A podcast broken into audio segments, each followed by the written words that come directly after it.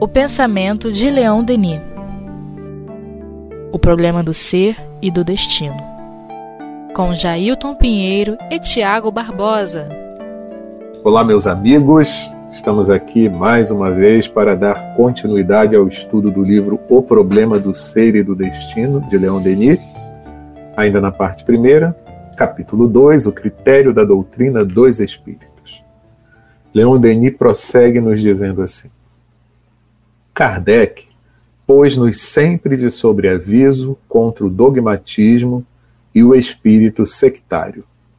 Recomenda-nos incessantemente em suas obras não deixar que o Espiritismo se cristalize e evitar os métodos nefastos que arruinaram o espírito religioso em nosso país. Muito interessante essa reflexão e, para além da reflexão, uma advertência de Denis, porque essas duas questões, né? o, o dogmatismo, ou seja, é, termos algum tipo de princípio que é inquestionável, né? É, ou um conjunto de princípios que não se questiona, portanto, é, é, o Espiritismo, ele, muito embora tenha princípios filosóficos, mas esses princípios filosóficos, eles não estão acabados, né? Eles à medida que o tempo vai avançando, a compreensão em torno deles vai se alargando. E então é sempre muito bom, salutar e saudável é, promovermos né, questionamentos, análises, reflexões, de maneira que, que é, o ensino né, ele não se cristalize ele não fique cristalizado, como muito bem advertiu aqui Leon Denis. E o outro é o espírito sectário, né? É, é outra questão também que todos nós temos que ter muita atenção, porque senão nós mesmos, né?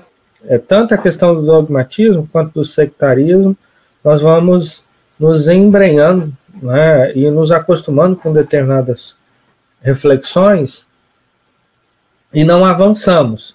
Então, todo princípio que a doutrina espírita nos traz é passível de questionamento. Né? Claro que dentro de uma lógica, dentro de uma coerência. Né?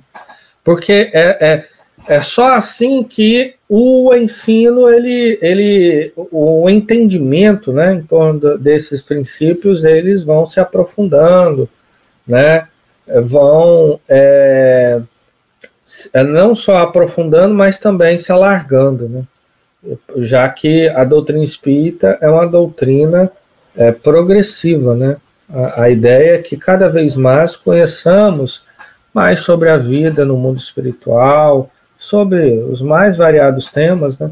E se nós nos cristalizamos em determinadas formas de ver e de enxergar e não aceitamos nenhum tipo de, de é, questionamento e análises diferentes daquelas que nós temos, podemos sim correr no risco de cristalizar, né? É, enfim, e isso é um problema que, como muito bem Leon Denis disse, né, que acabou é, meio que sufocando, né, o espírito religioso, é, não só da França, mas de maneira geral, né, é, nós vimos isso, enfim enquanto o Tiago falava e em função desse próprio parágrafo aqui, me veio assim à mente uma questão relacionada à própria construção de determinada obra, né? Então vamos colocar por analogia que essa obra é a própria doutrina espírita, né?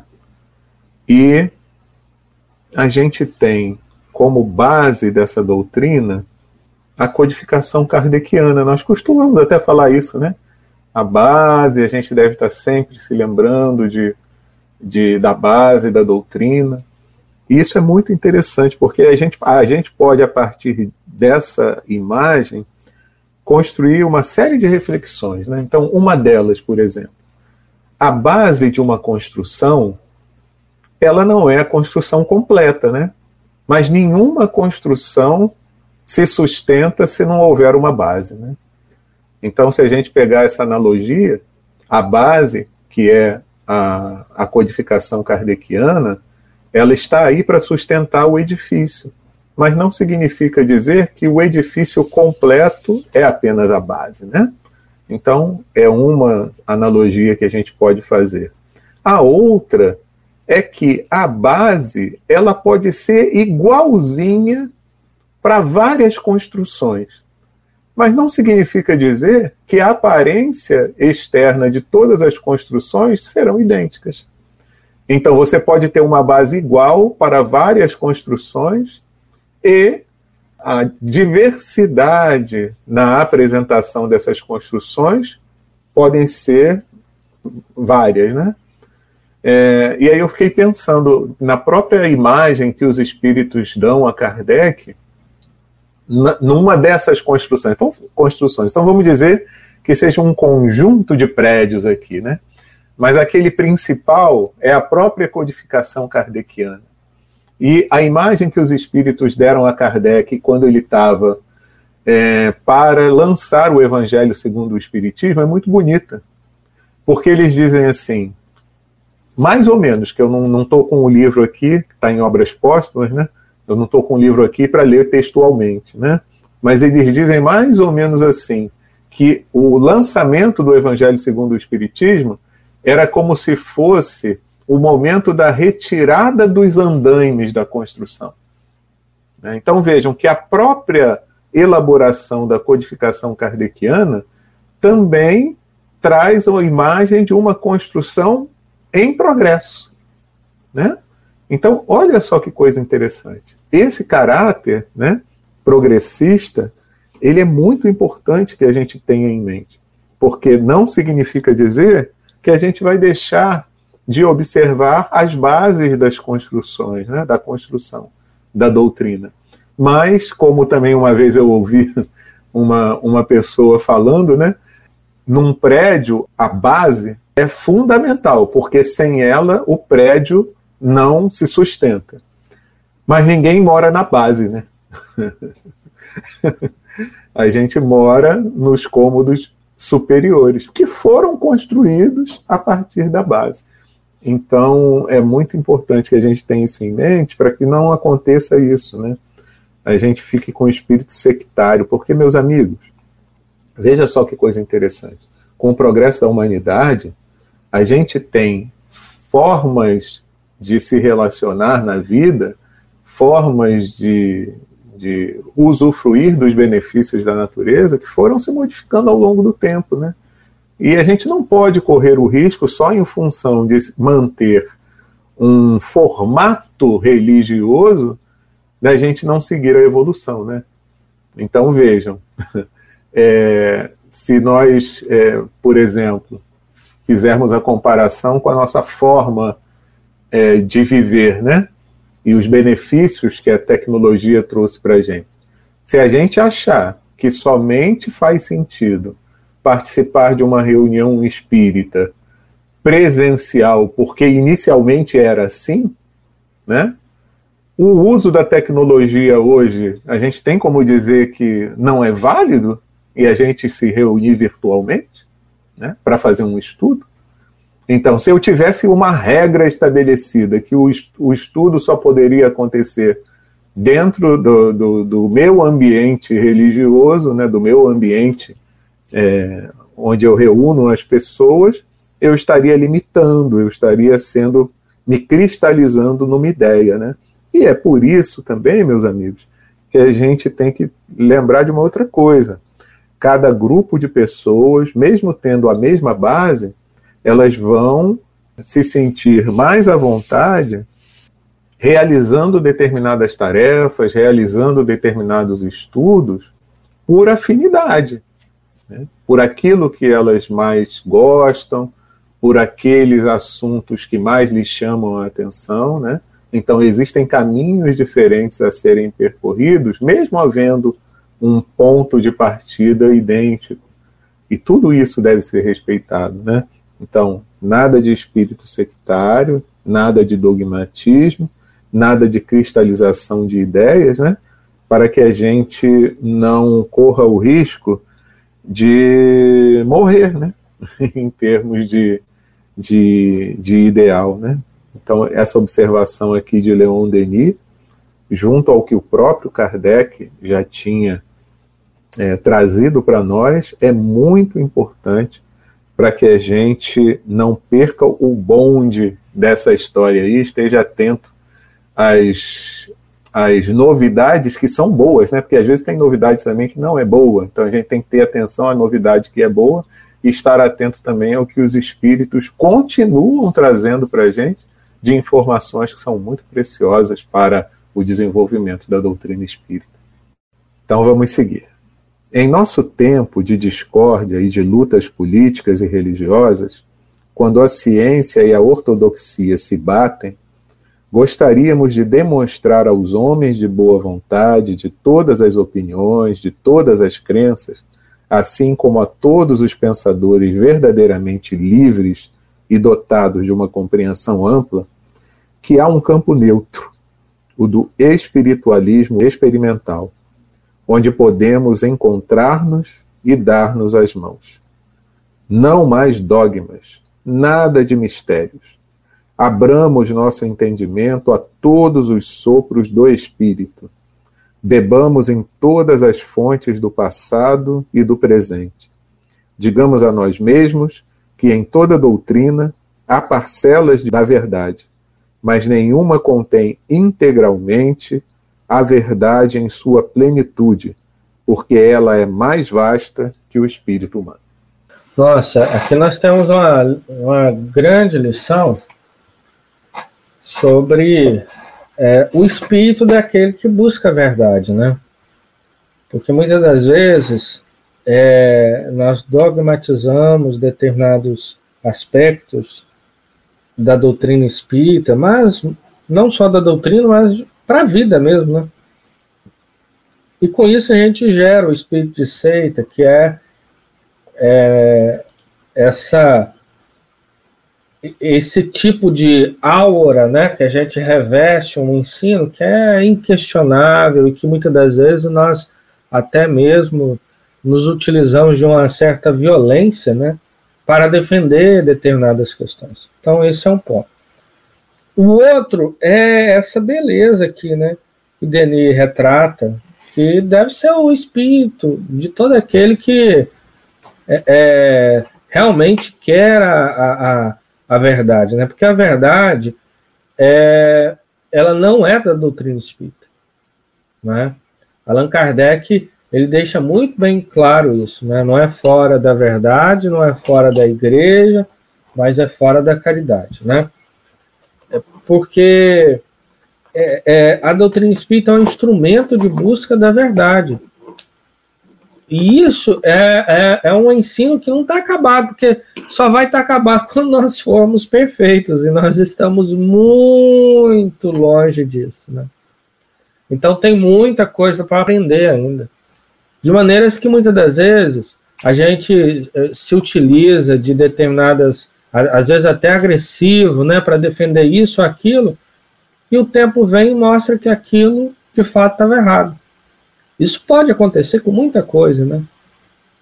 Então, isso que Denis diz aqui, não mais dogmas, não nada de mistérios, abramos nosso entendimento a todo sopro do Espírito, bebamos de todas as fontes. Isso é muito interessante, porque em todas as fontes há, digamos assim, é, é, é, tanto do passado quanto do presente, como ele bem sublinha, é, todas elas têm é, princípios ali da verdade. E às vezes há determinados aspectos que a nossa visão não abarca, que aquela que aquela corrente filosófica, religiosa, ou enfim, é, ela acaba analisando, né? Então nós temos que ter o espírito muito aberto, né, a, aos mais diversos e variados entendimentos, sem repelir. Às vezes, muitas das vezes nós repelimos tanta coisa onde nós nem paramos, nem nos detemos para analisar. E a gente já quer rechaçar aquilo porque o meu entendimento é outro e eu estou com a verdade, né? Ou então a doutrina espírita está com a verdade. A doutrina espírita, novamente, ela é um instrumento de busca da verdade. Né? Mas se nós fazemos dela dogmatismo, ela pode ser um instrumento também, não a doutrina, né? mas a forma como nós a encaramos, pode ser um instrumento de aprisionamento da nossa visão. Né? E isso é, é, aconteceu em outras tradições religiosas também. Né? É, então, nós temos que ter o espírito muito aberto, né, com muita tranquilidade, para analisar tudo. O espírito que está maduro para a verdade, ele analisa tudo. Ele tem o cuidado de analisar tudo, sem rechaçar nada. Né? Às vezes é um ponto de vista da pessoa, a pessoa até vê aquilo e acredita que está incoerente.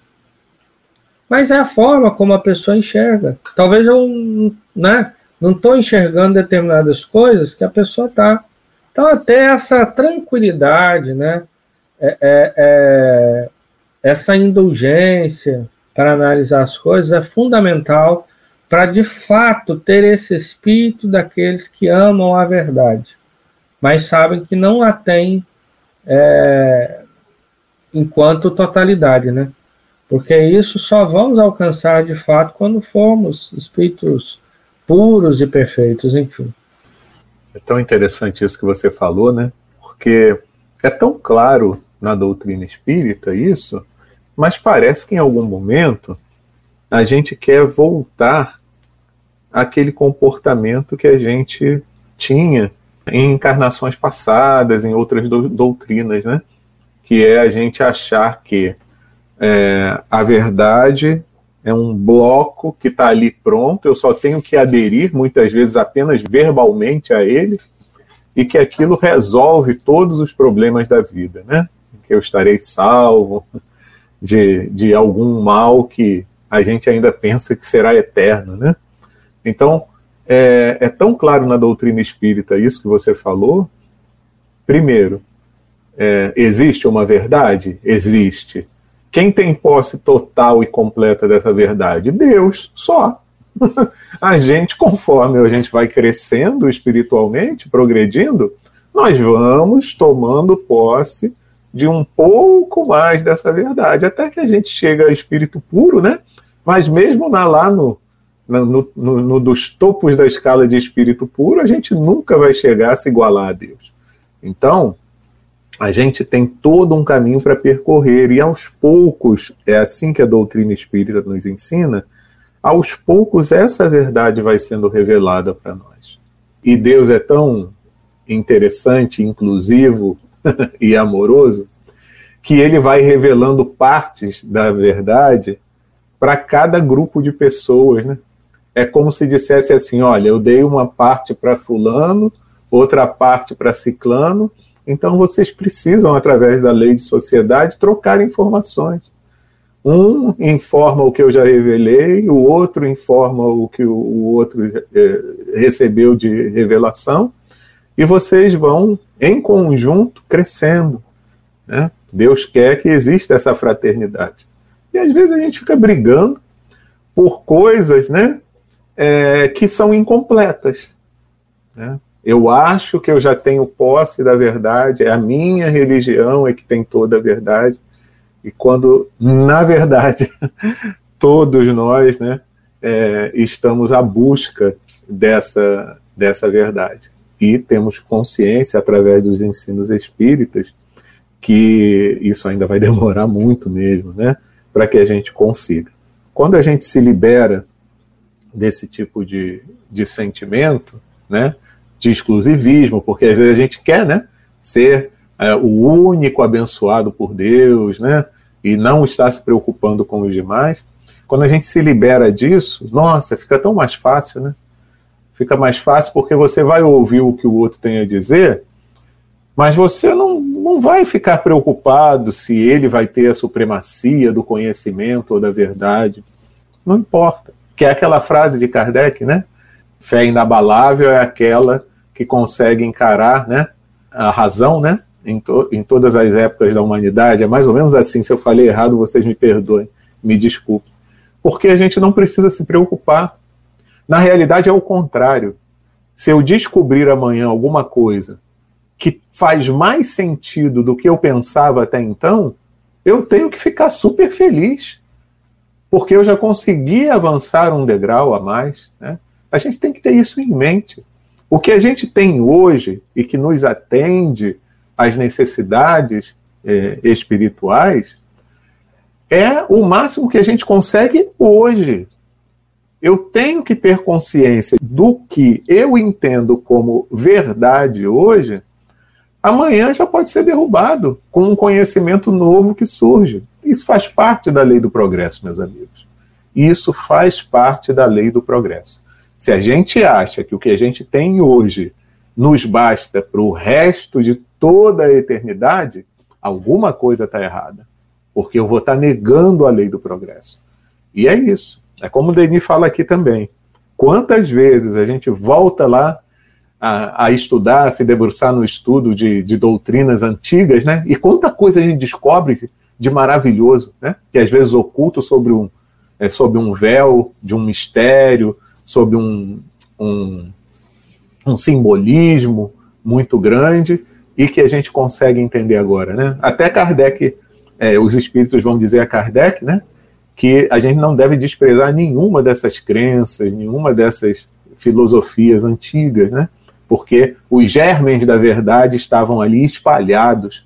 O que a doutrina espírita tem feito, e mesmo assim ainda não está na totalidade, exatamente por tudo que a gente já falou, é reunir algumas dessas informações né, para trazer à tona, e sem nenhum simbolismo, sem nenhum véu, essas verdades que já haviam sido trazidas ao longo do tempo, mas que o ser humano não tinha ainda tanta compreensão de entendimento.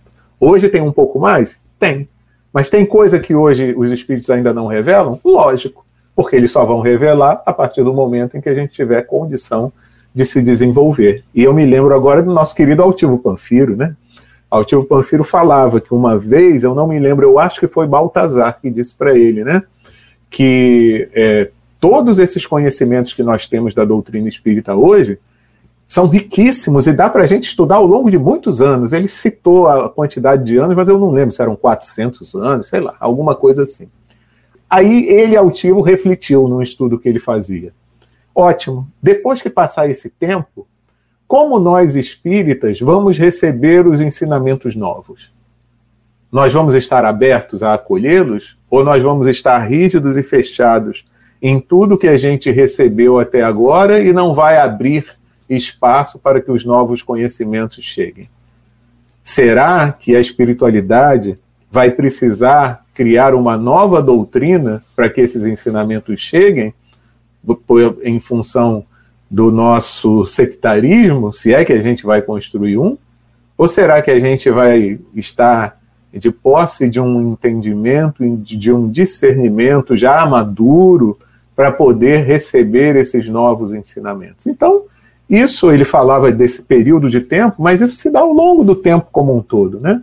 Então, mesmo considerando esses 160 anos da doutrina espírita, um pouquinho mais, o que que a gente já foi capaz de abrir em termos de recepção de novos ensinamentos e o quanto que a gente não foi capaz de abrir em termos de recebimento de novos ensinamentos. Então, é algo para a gente pensar, né?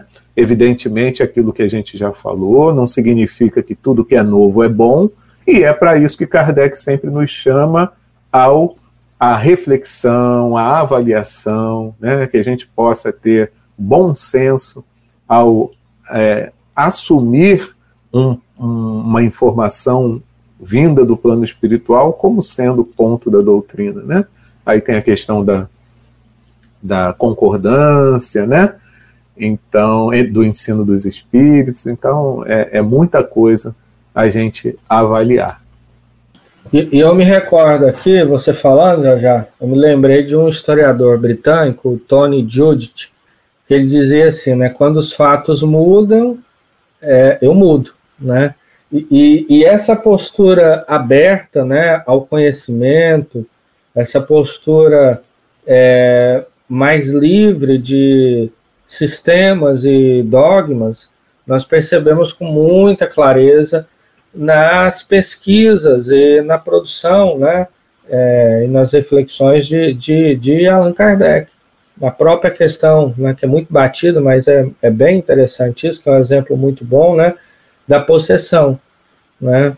Kardec, em vários momentos, né, como o Livro dos Espíritos, é, é, na obra é, O Livro dos Médiuns, né, em alguns números da Revista Espírita, ele negou isso veementemente. Né? Por quê? É, ele não tinha nenhum fato que demonstrava essa realidade. Né? Mas a partir do momento que ele foi visitar e percebeu que, é, é, que de fato isso existia, né? ou seja, os fatos, é eles que vão reger é, o nosso entendimento sobre a doutrina. Né? Porque muitas das vezes a gente. O que, que nós fazemos? Nós temos uma teoria. Nós queremos que os fatos encaixem na nossa teoria. Né? E não pode ser isso. Né? O que o, o Judith fala, tem que ser o contrário. Né? Os fatos que vão mudar a nossa teoria. Então, ter esse cuidado sempre entre a teoria e a prática, né? E, e, e, os fatos, né? Porque às vezes acontece determinadas coisas que nós queremos encaixar aquilo ali nos princípios da doutrina espírita, né? dentro da teoria. E, na verdade, Kardec agiu, a gente percebe isso aqui também em Leon Denis, de maneira muito diferente. Então, por isso que nós temos que estar sempre abertos, né? Porque às vezes quando nós fazemos dogmatismos em torno da obra de Allan Kardec ou outros autores, né, é, é, a gente acaba é, se utilizando de um método que é completamente diferente e distinto daquilo que Kardec propôs. Né?